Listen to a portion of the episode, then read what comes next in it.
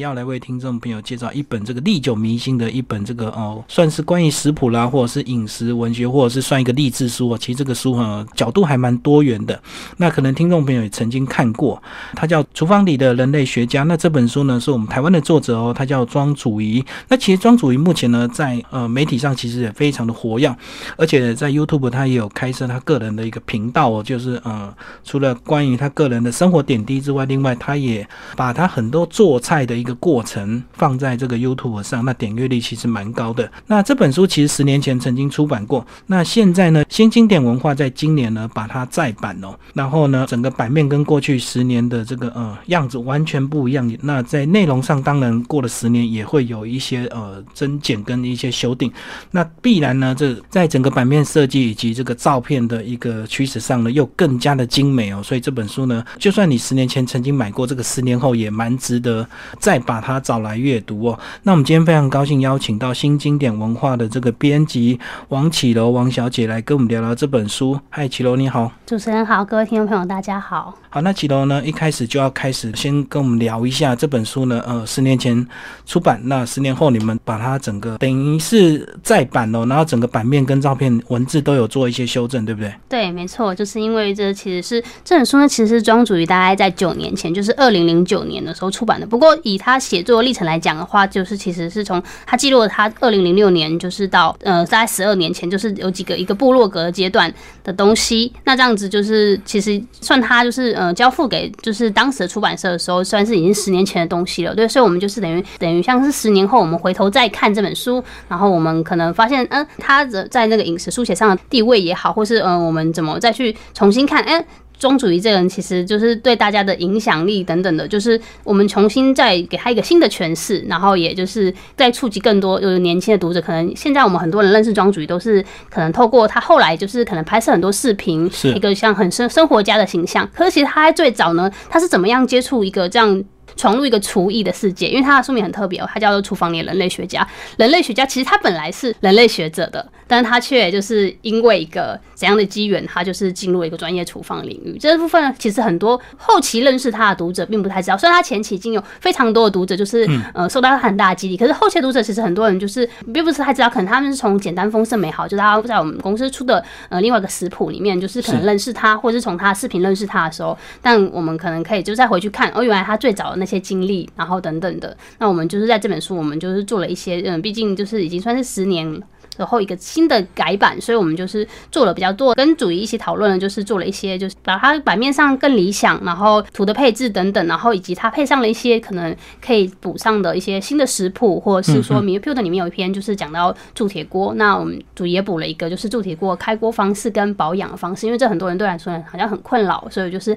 把一些东西变得更完善，以及就是我们也另外做了一个别册，然后是呃手刷限定别册，其实是又记录了更多，就是主义那时候。就是在那个就是厨艺学校里面，就是一些笔记，以及他就是一些新的食谱，他手写的，有点像是呃跟读者的一个交换笔记吧。就是他，你可以看到一个大厨养成，他是怎么样写其他他的食谱的，那他是怎么样就是在读书的过程中，他怎么就是记录了这些他的笔记。那你也可以就是在后面的空白页，就是写下你自己的一个。呃，厨房的一个大小事的一个笔记这样子，所以再次这个呃十年把它这个重新出版之后，当然会增加了很多现代的一个手法。刚刚这个呃，我们的启楼也聊到，哦，又新增了一个这个他的个人的私密笔记，可以跟我们的读者交流。那其实如果你是现在才认识庄主义，你可能就会呃对他就是一个大厨师，然后一个旅居世界各地的一个呃非常厉害的一个厨师哦。那其实他在整个二零零六年这个厨师的养成。过程中，其实在这本书都有很清楚的一个收入，所以这本书其实也是当初他进入厨艺学学校的一个整个日记，对不对？因为他其实最早进入厨艺学校之后，其实他就开了一个部落格，那部落格呢就叫厨房里的人类学家，就把他整个学习的心得以及过程呢都放上部落格跟大家分享。后来呢，才有这本书的一个成型哦。那在我们介绍这个新版之前呢，其实其中也是要跟我们的听众朋友稍微介绍一下庄主义，好不好？就是说他过去。为什么从一个人类学家的一个博士候选人，最后放弃，然后没有去攻读博士，反而变成一个厨艺的一个呃师傅。那其实，在他整个学习的过程，其实真的是非常辛苦的。虽然在书里面看到很多美好的菜色，可是听众朋友，你可以去想象，当你变成一个厨房的一个一开始的一个小助手，或者是一个小学徒，其实你要做的很多杂事是非常非常多的。而且呢，厨房的师傅都通常都不太有耐心，而且脾气都非常的差。因为在厨房里呢，就好像战场一样，只是透过书里面的文字，我们会感觉很感觉轻描淡写，就这样写过去。其实整个过程是非常辛苦的。呃，所以启欧是不是帮我们把这个主义的这本书的一个成型，他当初到美国是怎么样的一个进入厨艺学校，稍微帮我们的听众朋友介绍一下？好的，其实主义呢，他有说过，他其实嗯，在比较年轻的时候，其实是在家也是不做菜的。那他怎么发展出做菜这个他所谓人生的第二专长呢？他其实就是他离开台湾，然后去美国留学，他决定要读就是他很向往的这个就是人类学的一个学位。那他从就是硕士一直念到博士，他其实总共经历了在美国大概念了八年的书哈。那这八年当中，其实他就在他发现一个就是在做菜他新的乐趣，因为在这比如说在呃在念书的时候当然有辛苦的地方，但是也有就是可能你必须要你写论文或是你要就是写作业的时候，其实你必须要一直不断产出的。但产出的过程中，你可能写东西可能会就是删删改改删删改改，可是其实上你会觉得。有时候会挫折，有没有成就？但他同时，他发现，在做菜中，他得到了另外一个相对的满足感。因为做菜，或者说，或者是就是嗯，可能挑豆子、剥豆子，然后切菜这些东西，都是他觉得就是一个身体的劳动。这过程当中，其实是他说，嗯，做菜这种东西就是有付出就有收获的，就是他。那个很踏实的可以感受到，就是做菜给他带来非常大满足感。但他那时候只是觉得，呃，做菜就是他的一个发展出一个很新的兴趣。他就开始在在他念书的时候，他让他疲惫的时候，他就做菜。加上主义，他是一个个性上，嗯，我觉得蛮好客的人吧，所以他就他就做菜，然后请客，请留学生来家里一起吃饭，然后就是这样的一个生活。那他怎么样会一个因缘际会，就是踏入另外一个世界，就是厨艺学校。明明他已经就是，嗯，他从哥伦比亚大学硕士班取得。硕士学位之后，他去念西雅图西雅图大学的那个博士学位。他其实已经到最后的阶段，然后他只剩下一个论文，就是还没有完成。可是论文卡关，其实如果大家真的有 就在可能念过，就念出卡论文，其实真的是一个很大的关卡哦。那这样一个关卡的时候，他其实是那时候刚好嗯就新婚，她跟一个就是她的老公是一个美国的外交官 Jim，就是结婚的时候，他们就是因为 Jim 那时候就是也是很幸运的，就是取得了一个就是可能有奖学金，然后他可以去就是。Yeah. 哈佛的甘乃迪学院就是进修进修一年，对，所以他们就决定说，哦，那我们就一起就是新婚，然后就搬到就是就搬到波士顿。那他们两个，她本来的计划是，她就在波士顿，就是她老公在进修，她就跟老公一起，但是她同时就有时间可以在家里就是安顿下来之后，她就开始写论文。就是要她也顺便想要把利用这一年的时间把她的论文把它完成就对了。对，然后可能之后可能说，那就就是待在这边。如果她老公也来这边的话，他们可能就之后看在哪里，她可以在某一个教职，因为毕竟她已经是一个就是博士。嘛，对他未来的希望其实可能就是进入学院，然后就教书。但那时候他其实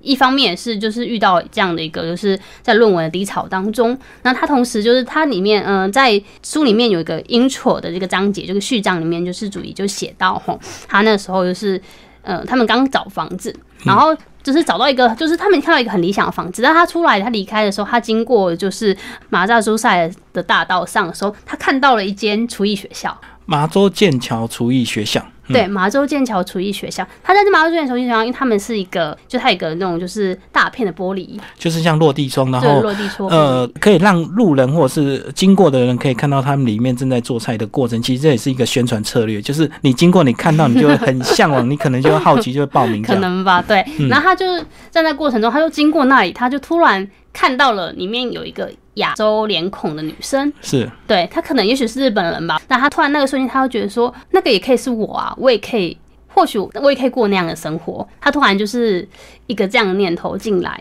然后她就很毅然决然的，当然她也跟就是她的家人讨论，然后她的父母，但他们都很支持她。就是尤其是在美国那个就是环境当中，她跟她朋友说，她可能他们也很担心说，哎，朋友会不会说？就是好不好？如果以台湾就华人观念，可能觉得你已经念到了一个，就是已经快拿到学位了，你就是一个论文讲完他就变成一个博士了，你怎么不嗯念完这样子？对，但是在美国一个开比较开放，加上就是主义的呃父母其实也是一个就是非常开明的家长，所以他就这样的一个决定呢，反而就是他意外地觉得他周遭的人都非常支持他。然后加上后来他就是只要告诉别人他是个厨师的时候，其实大家都会觉得哇你好棒哦，就是你居然就是放弃你真正去追寻一个你心中心之所向，你真正很想要的东西。因为厨师这个身份是很容易跟人家分享。那如果你是跟人家说我是人类学家，大家说啊，人类学家是什么？大家完全不知道怎么，跟你沟通跟互动。可能就说哇你好厉害，可是觉得很艰深、很很陌生，这样很远。嗯但是他就却却知道，就当一个厨师的时候，他其实又是一个很乐于分享、一个个性很开朗的人。所以就是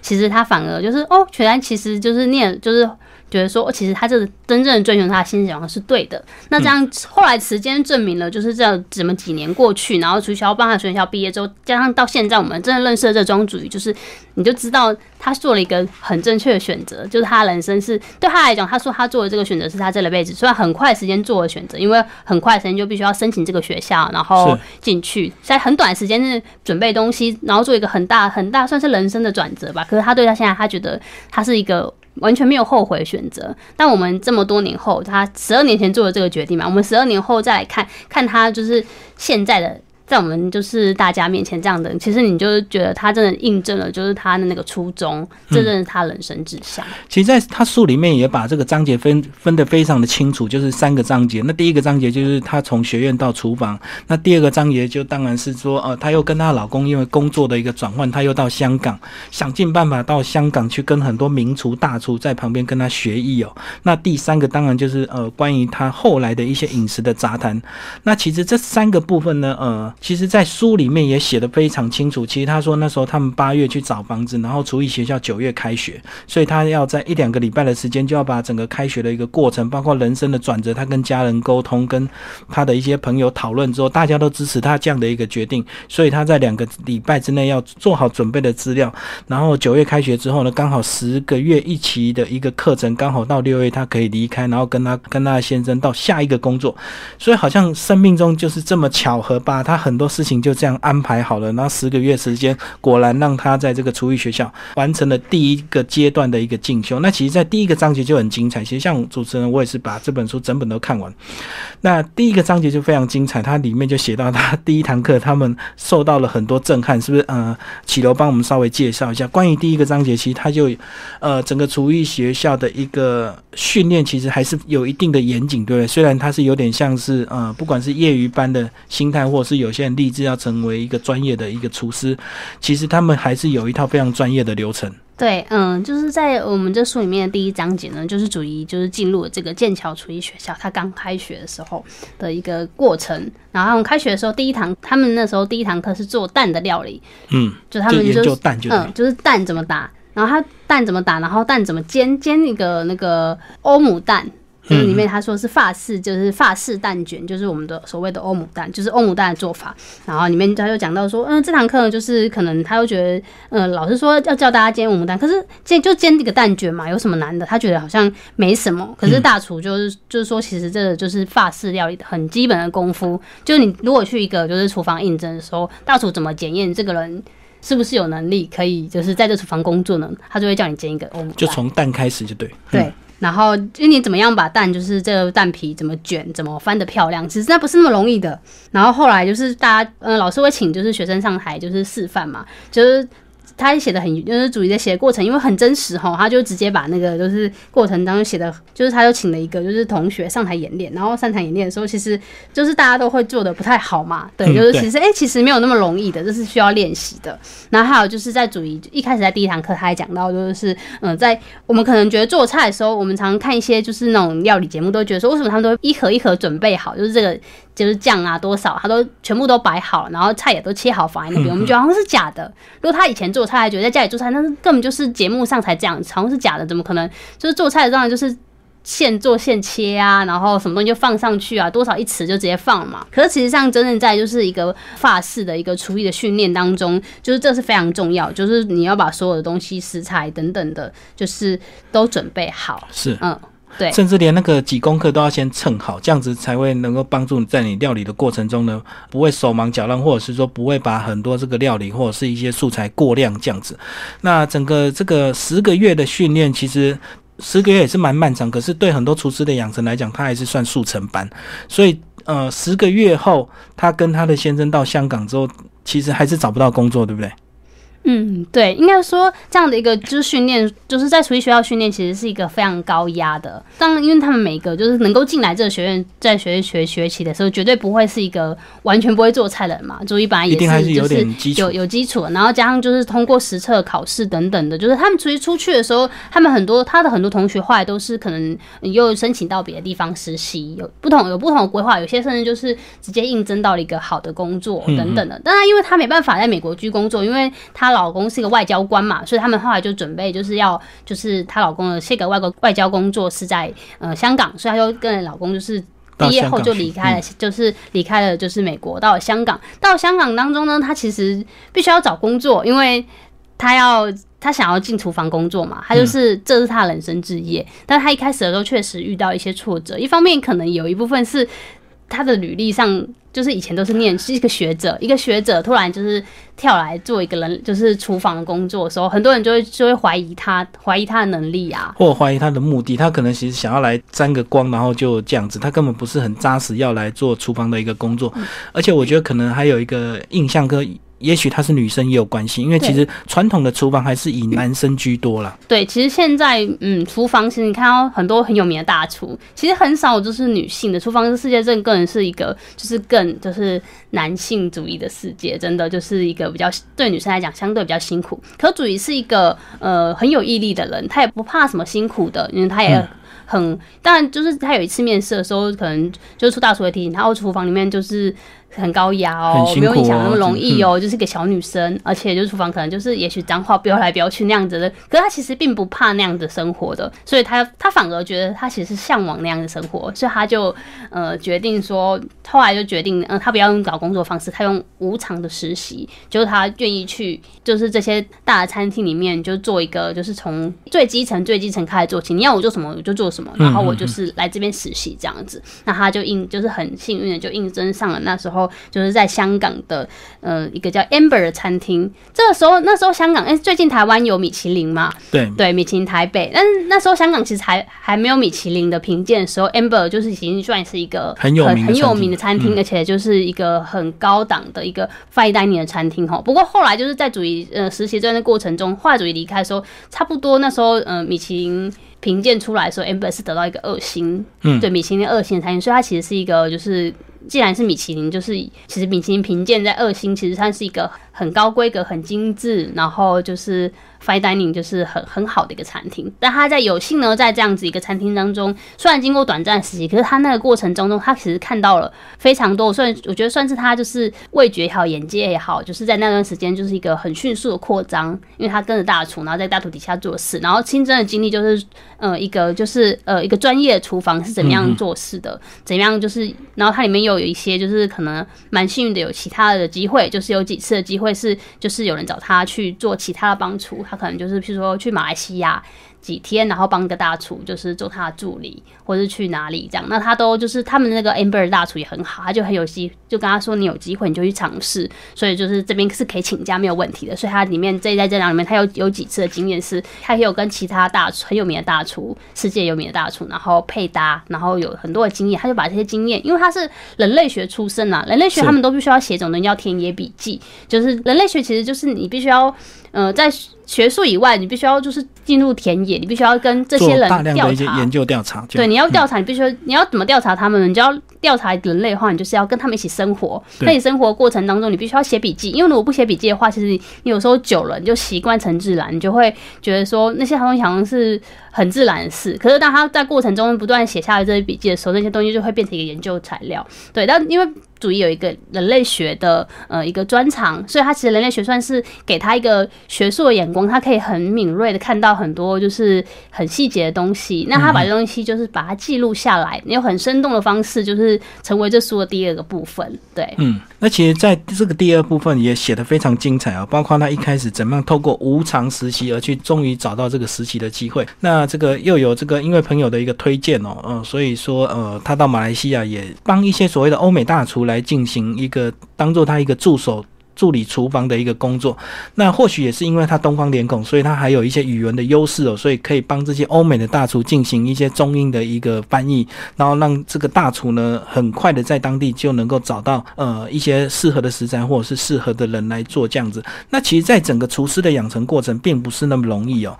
其实他们还是分工非常的严谨，而且越有名的餐厅他们分工越细，所以像这个主仪他即使他有这样的一个经验，他还是一开始只能在所谓的呃。那个叫做冷柜那边工作，对不对？然后要一步一步好几年这样一直进阶，一直进阶，可能要经过十年漫长的日子才能够做到做寿司的、做酱汁的一个那个厨房的一个位置。对，就是我们可能觉得厨房，其实厨房精密的厨房其实分工是非常细腻的，就是有点太乐化，就是可能某个部分某一些人负责某个某一个 part，一个这个当一个一个餐都端到你面前的时候，其实是好多里面有好几个厨师，当然它里面一定有个 chef，那它里面其实有其他，比如说冷台的，冷台可能就专门处理一些沙拉、切一些菜，然后有热炒的，然后就是有专门负责可能寿寿司，整个就是总总管整个调味。对，他有非常多就是比较细腻的分工。那主题就是因为刚进去，他就从最最基层的开始嘛，所以他一开始就是从就是可能只是帮忙，可能只能帮忙切一些蔬菜。切大量洋葱，或者他在 amber 工作的时候，他们有一个就是螃蟹的一个拼盘，然后他就专门就是可能有一部分就是那些螃蟹都要他剥的，他很多都是他做的，或是那些小黄瓜他都他削的。但他后来就是它里面有一个就是沙拉部分，他可能就是他做的，就他里面有很多东西是就是可能比较基层人在做，那他就是开始负责这部分，后来就就是又又进进阶了一点这样子，就是它里面有这样的一个经验的描述。那同时他在这过程中，他也看就是其他在其他乐台啊或者其他人就是。他也嗯有点像发挥他人类学的所长，他有时候就是虽然是用呃聊天的方式，他其实有点像是也替我们访问了这些在厨房里面工作的人，他们就是他们是如何辛苦，或者说他们怎样有一个梦想可以支撑他们，对。Amber 实习过后呢，就是他后来有去了另外一间叫做必有的餐厅，那是一个截然不同的世界。因为 amber 是一个做就是呃传统的法式料理，就是 fine dining，就是一个精致化料理。那另外一个就是必有，必有是一个地中海式的餐厅，它就是在呃，虽然他们也很精致，可它就不像那种就是法式料理，就是非常的就是讲究摆盘啊，然后讲究各种就是很细致的东西。他们算是可能呃比较自然，所有东西都做的比较自然，然后比较呃。就是所有石头都使用有机食材等等的。主要因为机会，因为就是刚好就是跟这个这间就是新准备要新开店，这个大厨呢就是刚好住在就是同一栋的公寓，所以他还就是认识大厨，就是有这个机会也进入这个公这一个就是新要一个新开店的实习，所以他就很幸运也见证了一间呃餐厅怎么样开启从无到有的过程。对，就是他们怎么就是从一开始就是好像一开始都没客人的时候，他还要请他的。老公就是哎，要不要请的，就是领事馆的同事一起来，就是就帮忙拉客人，对，也有这个部分。然后也有就是他可能就会在。有更多的经验，就是可能不只是接生，他可能就是也会有负责油炸，有时候负责油炸，有时候甚至她老公来呢，是因为就是整个餐厅里面就是突然一下有那么多客人的时候，一开始可能大家没办法很快的就是工作起来，所以他甚至也要跑单，他要担任跑单员的工作。他那当然就是殴打单下来的时候，就是要念出来，呃，什么东西哪一桌要几个，然后赶快就是就是指示下面人什么时候配什么谁做什么，什么时候要马上做出来这样子。还有就是经历了非常多不同的很新鲜有很有趣的过程，就在这间餐厅就是。是呃，重开，然后他也见证了这间餐厅的关。对，这间餐厅其实，对这间餐厅其实营业时间不够，不是那么长的，就是可能因为出资者后来就是觉得成本没有那么快回收吧，那就是压力也很大，后来就关后关闭了。然后那些人关闭了之后，如何何去何从等等的，就是他也从这个过程当中看这些他的同事，就包含他没有一个糕点师，然后糕点师阿晴的故事，然后还有就是里面其他的不大大厨，或是里面有一个叫小三的女生，哦，就是他们有，他就跟他们一起，就是在这过程当中，就是他也记录了。他们所眼中看到的这些，嗯，在这间 B 友这间厨房、这间就是餐厅里面工作这些人的每一个人是怎么样的一个心情，跟他们怎么样就是面对呃厨房在专业厨房工作的时候的一些怎么样想，怎么样就是过他们在专业厨房里面的生活，对。所以这样子，呃，这个我我来看这个绮罗这样子，这个十年的这个厨师养成之路，其实因为她是女生，那其实女生的这样的一个特质，其实要么就是在厨房里，要么就是大好，要么就是大坏，你知道吗？因为如果你熬不过去，一开始助理这个阶段，其实呢，大家都会很讨厌你，因为大家觉得说你什么都搬不动啊，你什么都做不了啊，然后你这个不像男生，这个很多素材都能够自己来，那你可能抗你的抗压性也不够啊，那可能在整个厨房的文化里，你也跟大家格格不入，因为大家都是男生的这个世界里，就好像这有时候大家讲话就会直来直往，甚至脏话骂来骂去的，那多一个女生在里面，大家就会不习惯。可是如果当你熬过去之后呢，你的女生的特质就能够。展现她一个非常强大的一个优势，就是呢，因为你是唯一的一厨房里的唯一一个女生，所以大家都很喜欢跟你聊天。那整个聊天的过程呢，你就无形中可以学到很多大家私房的一个拿手的东西。因为男生跟女生之间还是有一些特别的情感的部分，就是大家喜欢跟你交流，大家喜欢跟你交朋友，而且主仪呢个性也非常开朗，所以是不是也我们也看到他怎么样把他一个个人女生的一个特质，从一个本来是一个缺点的变成一个优点这样。与其说是就是用女生，她用女生的特质，我觉得她更是就是把她嗯以前人类学所学吧，就是专长这样的一个更多。对，因为就是很敏锐的一个如何，就是我们可能在同样环境中，我们可能不会有这么多的观察，比较细腻的观察，然后怎么样把它就是。从他的一个小学徒的角度，因为他也是从一个小学小学徒吧，他不是从一个比较很高的位置告诉大家哦，在主义他时常在说一句话，就是他觉得就是做菜比他做的好的人太多了，就是很多大厨，其实他自己他他很谦虚哦，他说他觉得他自己并没有那么算什么，可是比他会写文章的人也很多，他觉得他。既不是这一类，也不是这一类。可是虽然说虽然是这样子，但他比他就是呃会做菜的很多。可是那些人可能就是也没有那么多时间也好，或者什么，他没办法去记录这些东西，或是把它书写下来，或者是说呃他可以就是传达给就是一般的普罗大众，因为可能就是毕竟还是一个一个比较呃比较封闭的领域吧。是，但是呃比他就是能够写的人，就是其他的很有名的作家也很多。可是他们可能就没有那个机会可以接触到真的去一个这样子的环。境，所以他觉得他自己站在一个很好的一个中立点，他既有这个，也也有这个，然后他可以用一个，嗯，他可以，他觉得他是个，他画给他自己一个身份，他觉得他可以把，就是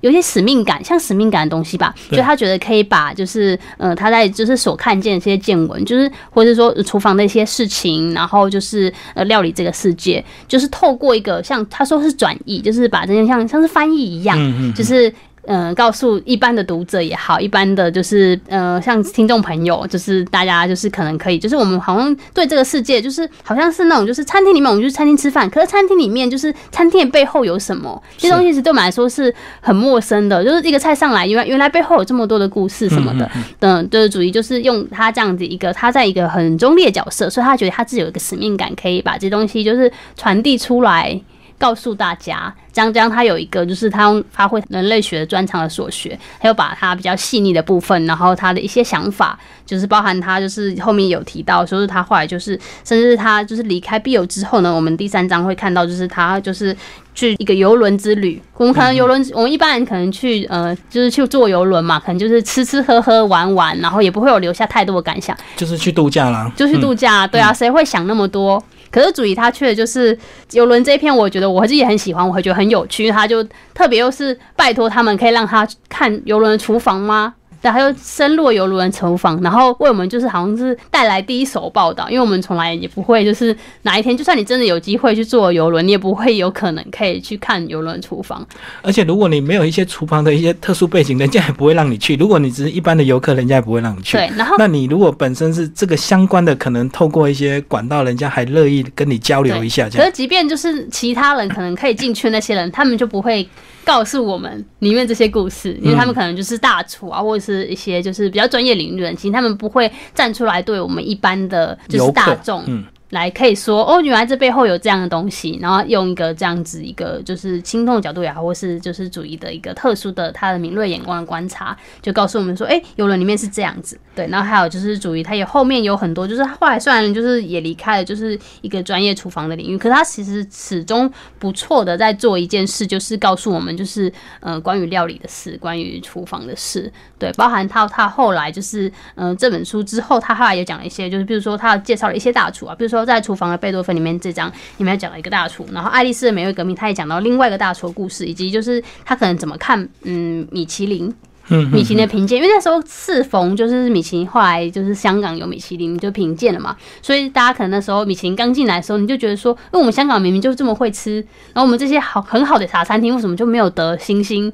然后是不是又欧美人就不会吃嘛，所以才会就是乱评一通等等的？那他怎么看待这些事？这其实就是都是因为他受过了这样一个专业训练，但同时他又有另外就是受过这样专业专业训练以外，他又可以这样把它书写下来，所以就是后面有这么。其他的部分呢，就是它有一些就是各很像专业报道这样子，让我们可以看到就是另外一面，但同时它也就是有另外一个很实物的部分，它告诉我们就是做菜的一些技巧。嗯嗯，对，所以这个主也是充分利用他人类学的一个专长，然后呢，呃，实际的走入厨房，走过这一趟之后呢，呃，在整个十年的一个过程，其实他现在跟十年前当然完全已经不一样了。他现在有他的一个影响力，有他的一个地位，重点是他有更多他的一个使命，他要教大家怎么吃，然后有些东西不应该吃。那其实这也是他现在非常重要的在推广的一个事情哦。好，那启头接下来是不是跟我们聊聊他现在的一个现况，好不好？哦，好，嗯，我先说说这本书之后的事好了。主要就是，嗯，这本书写到，就是他从，就是他，呃，下定决心进去这个，放弃他的博士学位，然后就是进入这个剑桥厨艺学校学习，然后到就是他到两间餐厅实习，然后实实习到必有这间餐厅关门之后，他后来是，呃。就是展开他自己的生活之后呢，这本书结束之后，他后来其实是有了小孩，然后他人生有一些不同的转变，就是他开始就是变妈妈了，对，然后加上后来就是因为他们因为她的丈夫是一个外交官嘛，所以她每三年必须需要转调一个地方，所以经历过香港之后，他们后来去到了上海，然后后来就是之前前不久的时候，她其实是在印尼雅加达，那现在就是目前是在成都，因为她嗯她外交官跟丈夫呢现在是在成都担任美国领事。所以他现在定居在成都，在这个过程中，毕竟他的身份有点转换，所以他在写完这本书的时候，他其实是一心渴望，就是就是继续做餐厅的工作，他希望就是在厨房这个专业的领域里面。但是后来就是有了这个母亲的角色之后，他有些不同的转换，是他更为了就是他的家，就是他从就是他的餐桌，就是从本来是面对一般的服务一般的呃，就是食客。到就是他家的两个小时客，然后他的家人这样子，但他同时就是因为他还是肩负了他觉得饮食他是他就是这一生的志业，所以他肩负了这个他觉得饮食的使命。他其实是后来大家都知道，比较可能比较大家后期认识他是他就是网络上一些视频，对，就如果你在网络上就是打庄主仪跑出来，一定会跑出来这本书《厨房里人类学家》，因为他是从一个部落格开始的，会跑出他的部落格，另外也会跑出来大量的呃他的一些影片，YouTube 的影片，对。影片本来是嗯大陆的视频，因为他是跟就是在他上海期间，就是有几个呃大算是大学生吧，就可以帮助他，就来来他家就帮他拍影片，拍甚至上字幕这样。上对，没错。那主题他就是嗯，他做东西就是其实很大家看他做菜，其实很多人很喜欢他做菜，是因为他的影片是很自然、很随性，就可能做错了，哎，这样没关系，马上可以补救或什么的。他是在就他他拍摄地点也不会特别塞好，他就是在他家的厨房，嗯，就很自然的就这样做。然后他有小孩的时候，你就看他从。就肚子渐渐大了，在你面前做，然后你就是见证了他，那小孩又生出来，然后小孩现在最近他又拍了一个葱油饼的视频，原班人马就是好几年后再七年后再拍个视频的时候，他小孩甚至可以把他切菜，在旁边帮对，但这个过程当中他做菜，因为就是看起来很轻松，而且看看的人觉得他看的很舒服，好像我也可以做，然后对，就是这个过程当中呢，因为他。以前学的是一个西餐的一个训，受一个西餐的训练吧，所以他就觉得说他应该教大家做西餐的。因为如果你们大家我们大家看的话，其实网络上应该蛮多，就是可能可以看就是做中怎么做中菜的视频的一些影片，但是其实很少人就是教你怎么做西餐。可是主席觉得说，嗯，明明做西餐其实没有我们想象中那么那么困难，那么难或者复杂这样子。煎一个牛排，我们好像一定要去餐馆里面吃。对，可是其实煎一个牛排没有那么困难，他就是从那他的视频里面，就是每一个视频他要教一道菜，然后告诉你那些菜的技法，然后就是教大家怎么做这些菜。最后这些东西呢，后来集结了，在就是二零一六年的时候，我们出版了一个《简单丰盛美好》，是它的一个就是食谱集，就是这些视频当中就是他教的东西，然后再增补一些就是技巧方面的文章。对，就是他教我们怎么做西餐。那现在后来就是主移到雅加达嘛，他又在经历的更多，因为他是一个，还是就是不理他人类学的本质哈，他就是习惯，就是到了一个新的地方，他其实就融入那个地方，然后观察那个地方怎么吃。尤其是因为就是他后来受了这些厨艺训练，其实他要更多的就是更集中的精神是在看东西怎么吃，怎么就是那地饮那地的饮食生活，他融入那地的饮食生活，所以后来他就是也跟就是在印尼，他也学了一些就是印印尼的口味、印尼的料。料理，然后也就是观察印尼人的生活，就是印尼的饮食文化。然后现在他就又在天府之国成都，对，今年就是他将来为期三年时间，他们会在就是成都这边就是待着嘛。所以他现在开始就是时常就是找一些川菜大师，嗯，跟他们学习。然后还有就是，毕竟成都真的就是川菜，我们想在我们想象中，川菜就是辣，只有辣而已。可是，在书里面其实有一篇川味，其实也有讲到说，其实川菜不是只有辣这一味而已，川菜有好好几味的，就是它其实辣只是一个其中一个味道。可是我们就是可能因为受到麻辣锅的影响吧，就我们都觉得说，就是又麻又辣，就是要就加了花椒，加了大量辣，然后看起来整个整锅都红红，那才叫川菜。川菜馆上吃的东西就是要每一样都是辣的，可其实不是，川菜其实有非常多很多细腻的味道的。那我觉得主义现在的历程，应该就是他现在呃离开雅加岛之后，现在在。四川，四川的话，他就会更接加上主义，他是非常喜欢面食，他是喜欢他很喜欢面食，那就是四川又有很多面食，所以他其实就是他说他呃送完小早上起床，他送完小孩就出去上课之后，他又是有。如果有一点他自己的时间，他有一些写作写作的时间，写作以外时间，他可能就会出去外面走一走。然后在四川那边很特别哦，他们吃东西的时候不是一碗两碗，他们可能可以叫一两两两哦，是对，比如说面，我就这个东西我来一两来两两，就可以吃一点点，吃个味道的。所以他其实可以四处去尝那些味道，那些当地的味道，然后又在那边可以就是呃认识一些不同的，就是可能高手在民间，就很多其实很厉害的做川菜的人，他可能就去访问他们。然后他可能也许下一步的计划，他可以就是更多的跟大家介绍川菜，或是就是中国菜吧。对，因为就是他说他以前就是做西餐嘛，那现在他对中菜感兴趣了。嗯，尤其他现在又在一个天时地利人和，还有在一个就是嗯四川这么一个这么懂吃的地方。对，所以他将来就是可能会跟很多的读者朋友，也许之后期待就是他有机会可以出一本教我们就是怎么做川菜的书，或是说可以有新有局，还有可能在。拍更多影片是教大家。怎么样做中菜？对，所以其实像在这本书的这个再版呢，其实里面内容也有收录到这个川味哦。所以其实呃，听众朋友，如果你十年前买过这本书，其实十年后还蛮值得再一次的来拥有这本书，因为其实它很多内容是新增进来的，是哦，十年前你的版本是看不到的。那其实主仪他现在的角色呢，因为变成两个孩子的妈妈，所以他当然就没有办法说再像他呃这个十年前一样哦，能够到一些厨房里面去做实习，然后一天工作十几个小时，然后还非常的享乐，当然是以小孩为主，所以他的一些做菜的一些想法跟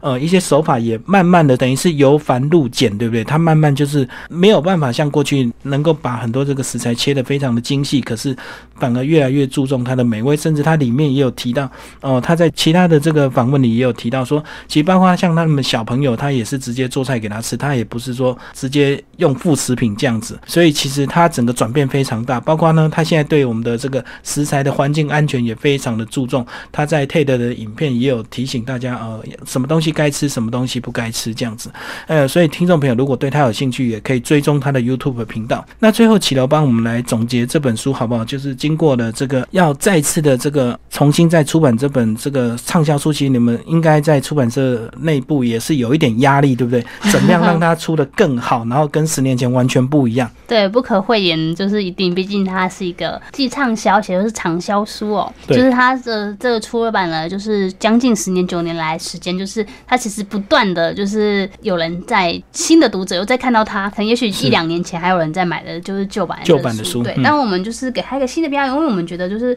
对主义来讲，这新的书呢，这个这本书呢，其实是在这段很长的时间内，它其实是帮助很多人，就是开启了他一个。寻梦的过程，嗯。有也许就是很多人其实也有在在人生一个关卡的时候，像我就是今年就要三十岁了，就是很多人到某一个人生的关卡，说你会开始有一点的迷茫，或是你不知道你人生是不是接下来你现在做的真的是你人生置业吗？嗯这东西其实属于这本书算是鼓舞了很多人，是。不管是不是饮食这一行，就是从事专门就是呃从业进入专业厨房也好，或是就是其他在生命的一个生命的关卡当中，就是很多人其实是受到他这样影响，甚至有更多人是因为受到他这本书的影响，所以才就是进入了厨艺的这一行。嗯，对，就受到他非常大鼓舞，所以我们就是在这本书里面，我们看到有这样的精神，就是我们其实是可以再来说一次的，以及就是我们觉得这本书呢，就是它有一个很重要的角色，是它好像是一个见证了他，嗯，主义在新的序里面讲，他见证了一个就是台湾的一个饮食写作的一个开端，他好像看到了这东西，因为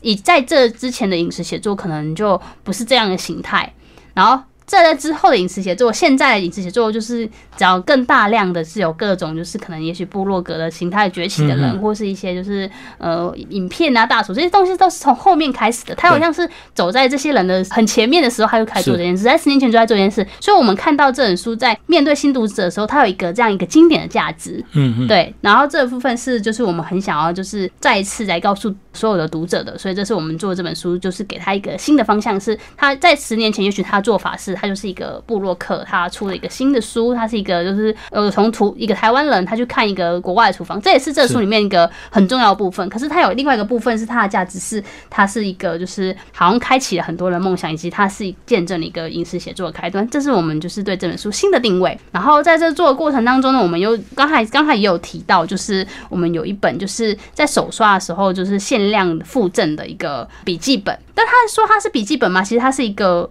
有点像交换日记的东西。虽然说主仪可能看不到你写的东西，可是你可以偷看到，嗯，很知道很多就是大厨嘛，他们都会可能有个。也许一定有一个秘籍，就私房笔记本，然后不会随便给人家看这样子。对，因为譬如说在书里面就讲到，就是主仪在必有工作的时候，有个糕点师叫阿琴嘛，他就有一个笔记本，里面就写了很多糕点的东西，可是它里面就是。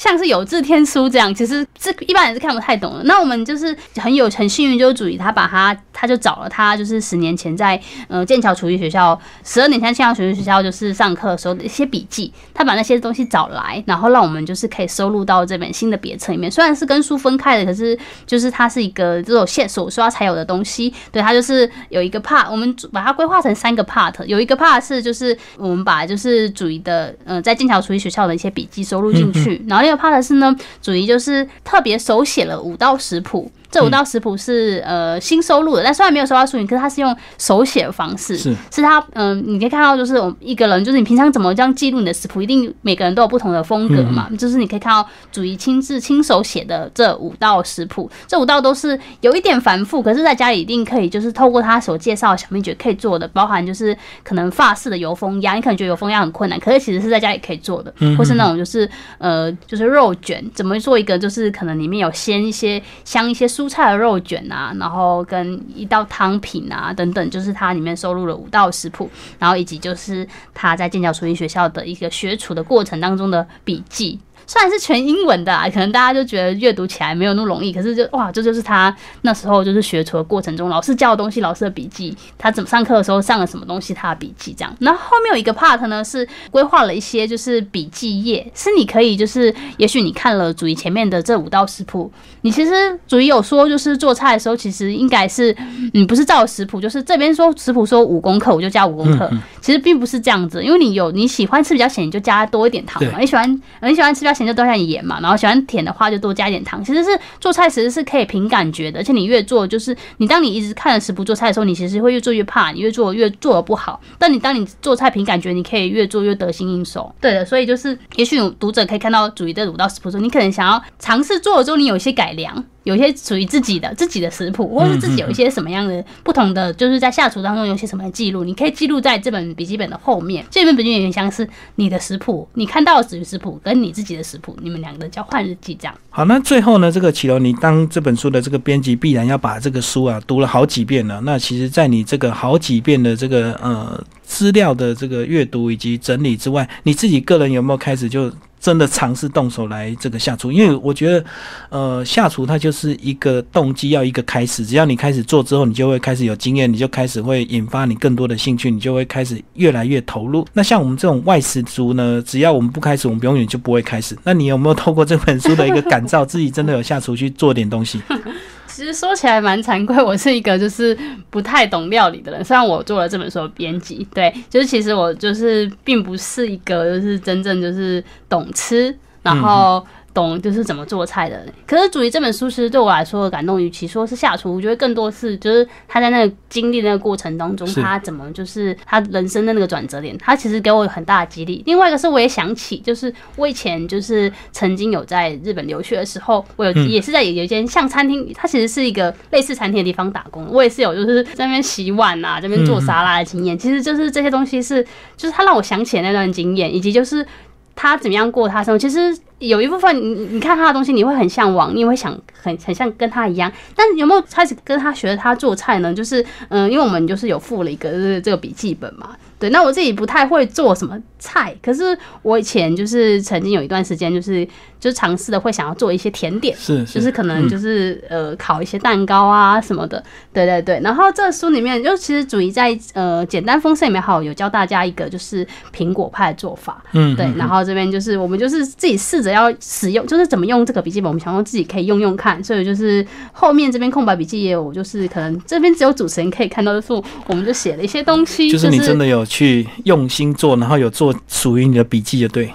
对啊，南美苹果派其实是我同事的笔记啊，就是他看了主题的书之后，他其实调整那个配方，嗯，然后他就是还做了到公司，然后给大家吃，大家都就是很喜欢他做那个苹果派这样子。那左边这个气势蛋糕是我自己的食谱，嗯，就是不是主题的，可是是嗯，我可能就是蛮多年前就是有在网上看到一个食谱，但是其实我也是改良了它，就是我可能自己试试着做了几次之后，发现因为要做气势蛋糕，其实是那种要打发那个面，就是你打发那个过程是很重要，就是你一定要打。到硬性发泡，不然你其实后来就是你可能烤的时候，哎，它看起来好好，可突然就是削起来，要扁下去，然后整个就会就是做出来的东西其实是会失败的。所以我其实我做了很多次之后，就做了一点改良，这样子，就是做了一个呃这样的一个食谱，就是其实也是印证了主主因，就是在书里面就是一直在说，就是你做菜的时候，其实你不用那么害怕。其实每个人，加上他后来有另外一本书，是我们去年的时候也是呃再版的另外一本书，叫《其实大家都想做菜》。嗯嗯，那本书比起这本书，它是有更多的就是一些。做菜或是吃的观念也好，其实是比较多是写在那本书，因为这本书比较是他比较早期的经历。对，就是有点像他早期的日记啊，这怎么样从这个厨艺学校开始学习，一直包括到实习这样子。所以这本书，如果你对做菜没兴趣，你可以把它当做励志书来看，因为其实女生励志要当厨师的很少，但是要女生去做甜点的倒是比较多，对不对？所以做甜点比较简单，但是你要真的在男人的世界里去抢一席这个厨师的位置，其实真的不容易。那如果你是对料理有兴趣的，可以透过这本书的入门哦，开始去接触到主义的其他的一个另外两本的一个作品，包括 YouTube 也有一些他自己做呃西式料理的一个频道。所以做，我觉得做菜重点就是你一定要开始做，只要你开始做的时候。一切都不是那么难，那只要你永远不做，你就永远觉得做菜很难，对不对？因为虽然我也觉得做菜很难，可是就是你毕竟做了主义的一些书嘛，所以其实你就是渐渐的，就是加上跟他相处，就是可以知道说，嗯，他这样的一个人格特质，他很多东西，他可你就跟着他做菜，其实是他做菜给人感觉很舒服的，很嗯，有点随性，可是其实上当中又有很多就是。专业的基本功在里面的，然后你就会想要向他学习，然后在过程当中，觉得有时候对我来说，我也是调整我就是的，就是因为毕竟我们都是比较习惯外食吧，就是其实我也会觉得说，嗯，其实应该有机会的话，可以自己。多做一点尝试，而且做菜是，尤其是在厨房练学校这本书里面，你会感觉到就是做菜其实是一件很开心的事情。对对，很满足的一个感觉，而且呢，自己做菜又可以确保你的食材的来源，就是你可能到餐厅吃饭，你也许会吃到不好的油或者是不好的一些料理这样子。今天非常感谢新经典文化的编辑王启楼跟大家介绍这个厨房里的人类学家，十年前再次出版，然后完全的一个版面，完全的一个章节新增在里面，非常值得这个。读者一起来拥有这本书，好，谢谢我们的编辑启楼，谢谢，谢谢基明，谢谢各位听众朋友。